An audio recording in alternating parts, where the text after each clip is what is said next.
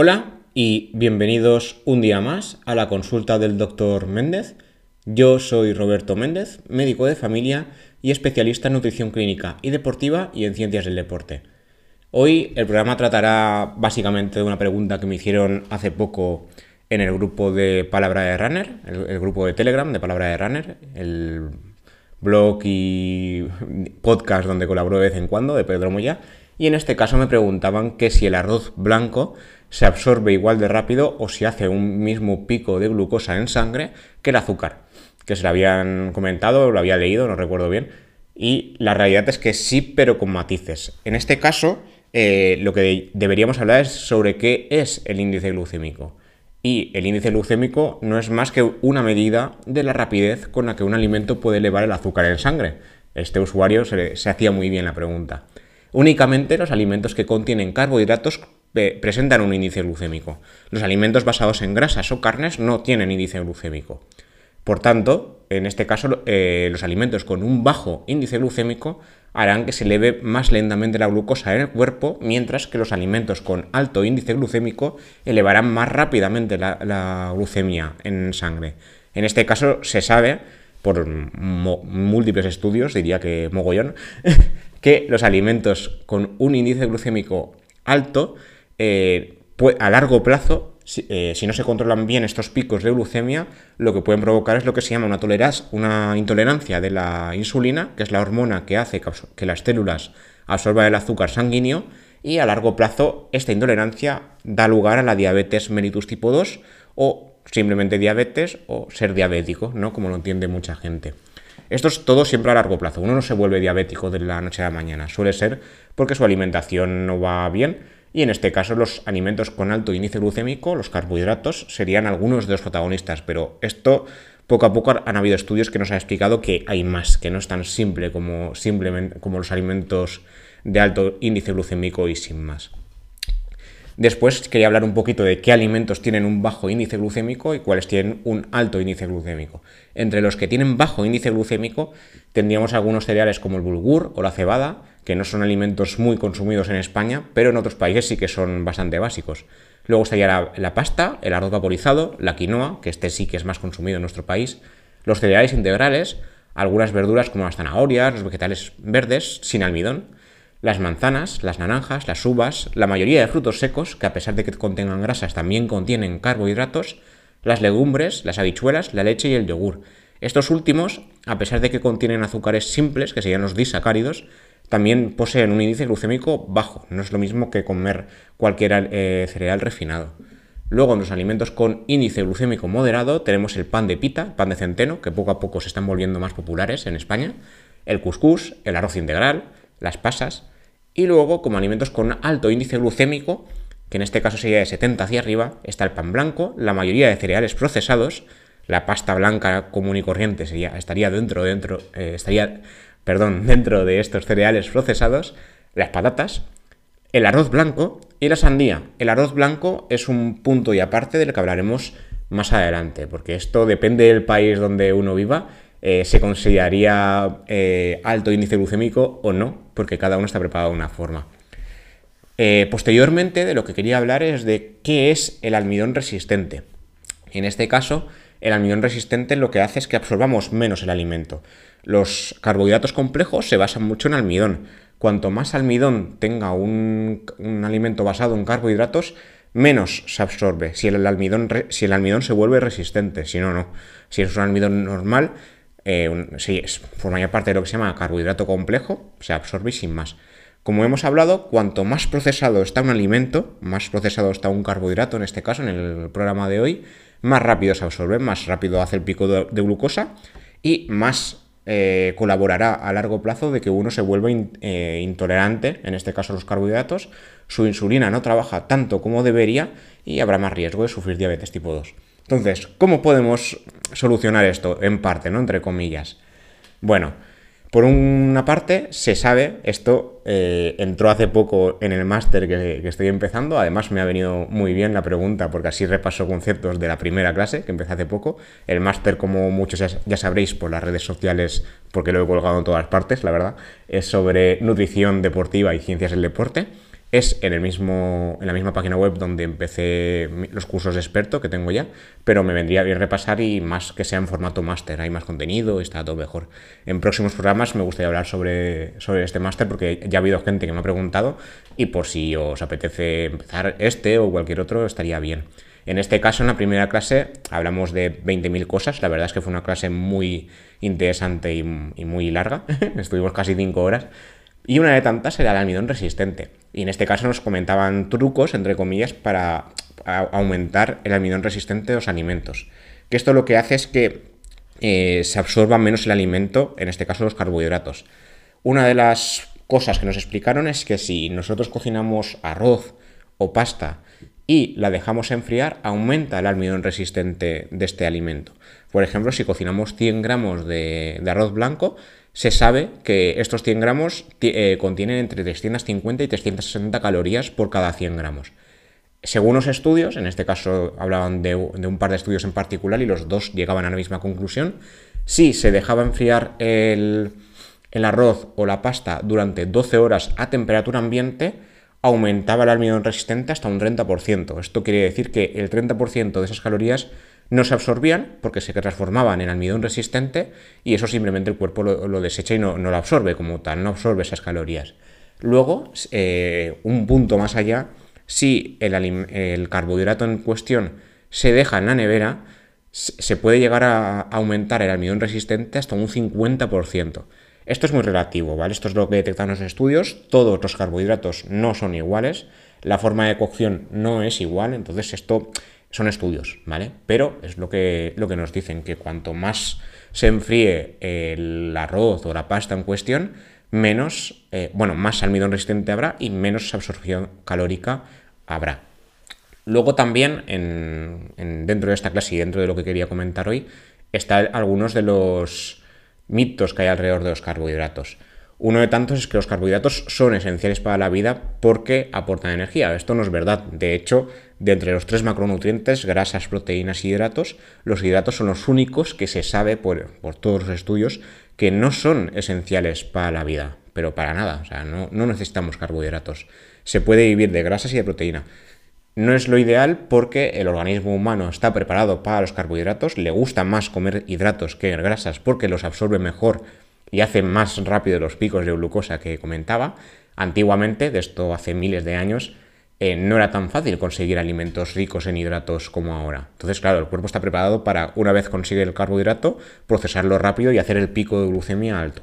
Pero si esto lo hacemos día a día como ahora, si nos vamos al supermercado y nos compramos cualquier snack basado en carbohidratos día a día o el alimento que queráis basado en carbohidratos, todos los días tener picos de glucosa lo que hace es lo que comentaba, tolerancia a insulina, menos absorción, más riesgo de diabetes.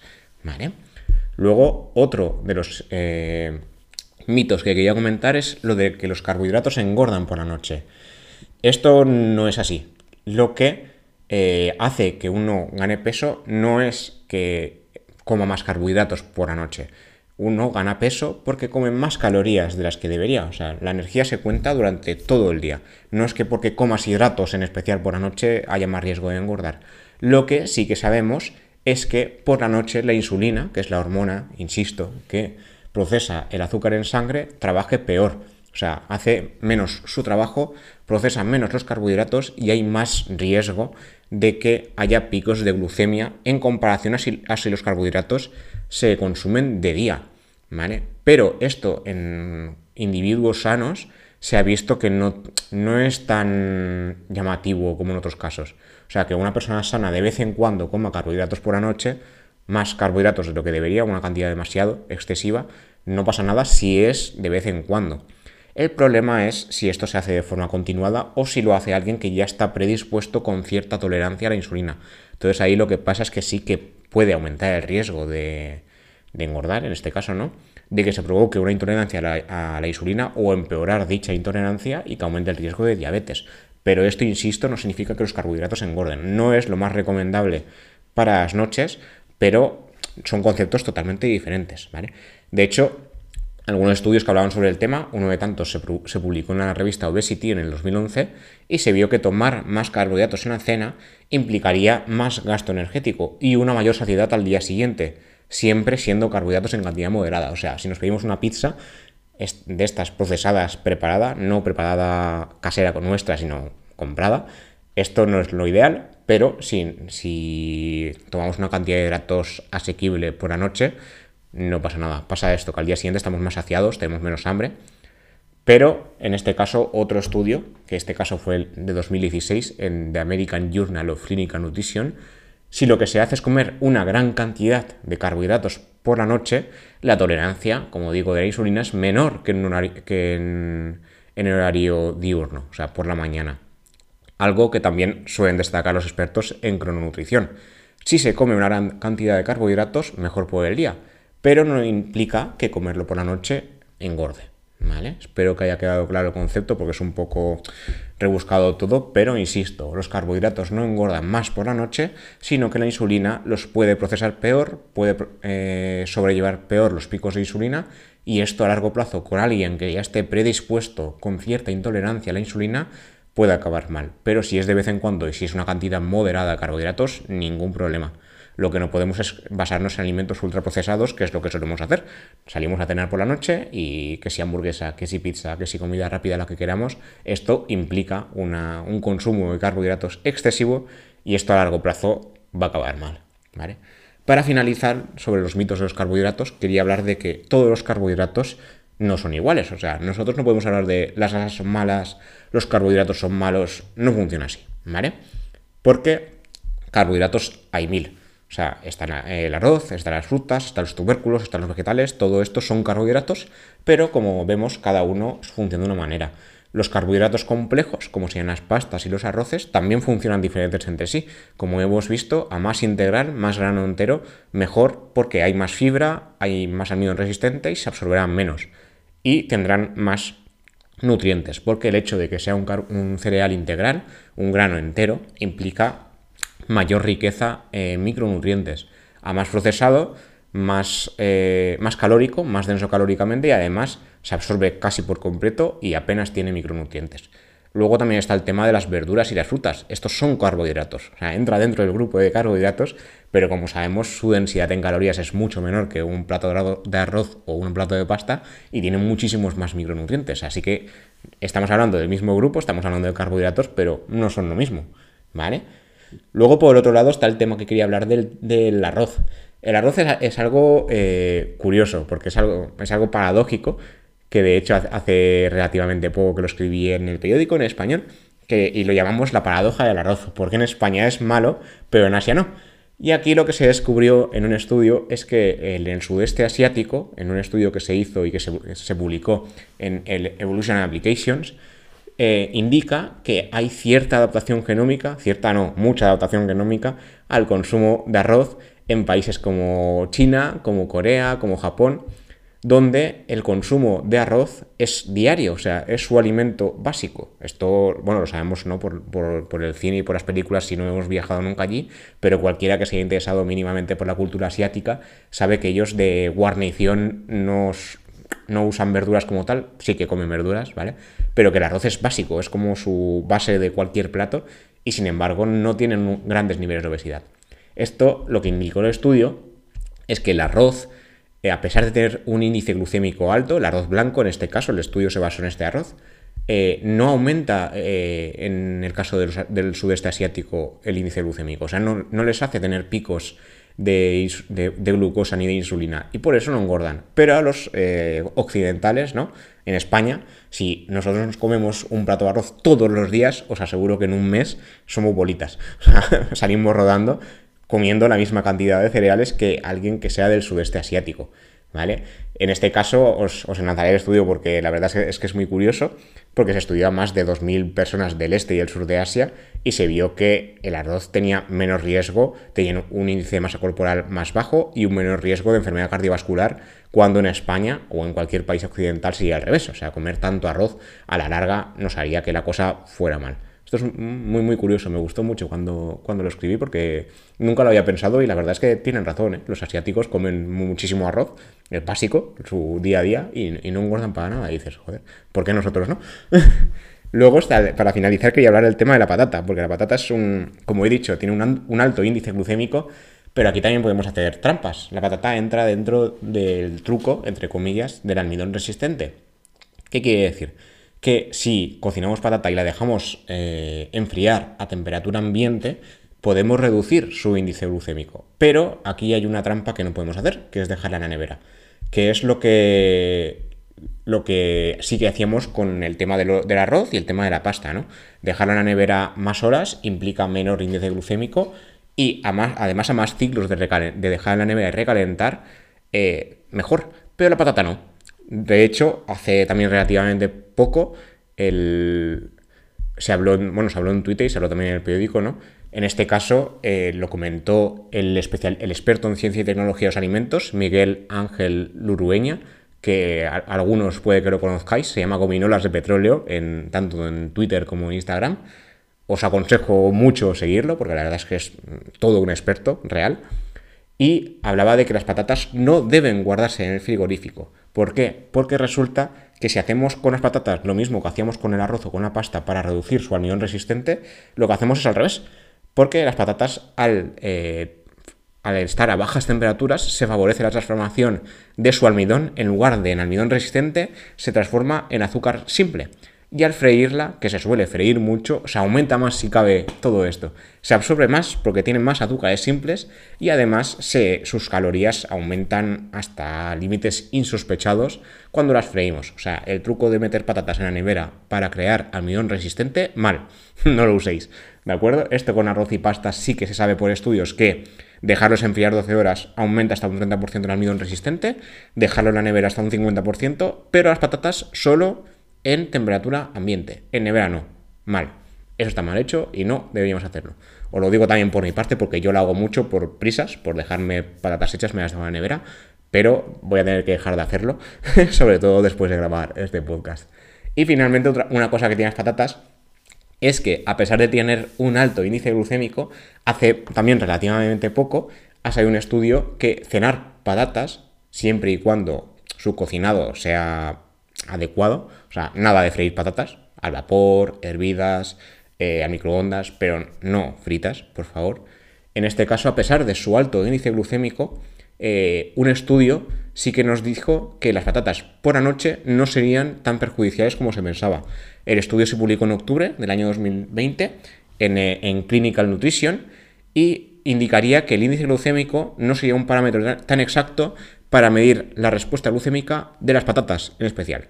De hecho, se comparó la respuesta de las patatas para cenar con, el, otro carbohidrato de un índice glucémico menor, que sería el arroz basmati, que es el arroz vaporizado, y las patatas ganaban. O sea, las patatas tenían un mejor índice, eh, índice glucémico que estas. Que el, arroz, a pesar de que las patatas se sabe que tienen un alto índice glucémico. La verdad es que fue un caso curioso, pero, insisto, se tiene que, que hacer bien. O sea, tienes que cocinar las patatas hervidas, asadas, hervidas y enfriadas, y posteriormente recalentadas también se puede hacer. Pero nada de fritas. ¿vale? El truco este no. hasta cierto límite y sin pasarse. Y esto es lo que quería contaros por hoy. Espero que haya quedado claro el concepto de índice glucémico, insisto, es la rapidez con la que uno absorbe los, eh, los azúcares de, los carbohidratos tanto complejos como simples. Y a menor índice glucémico, mejor. Menos respuesta brusca de la insulina, menos respuesta brusca del azúcar, menos riesgo a largo plazo de, diabetes. Y los alimentos de alto índice glucémico, al revés. O sea, mayor respuesta del pico de glucemia, evidentemente mayor respuesta de la insulina para absorberla y a largo plazo mayor riesgo de acabar sufriendo diabetes. Esto se puede paliar, se puede hacer el pequeño truco este de cocinar carbohidratos pero luego dejarlos enfriar, ya sea a temperatura ambiente, siempre dentro de una seguridad, o bien en la nevera. Menos con las patatas. Las patatas no entrarían dentro de este rango, pero las patatas parece que al consumirlas por la noche no dan este pico de de índice glucémico como se pensaba, al menos según los, estudios más recientes.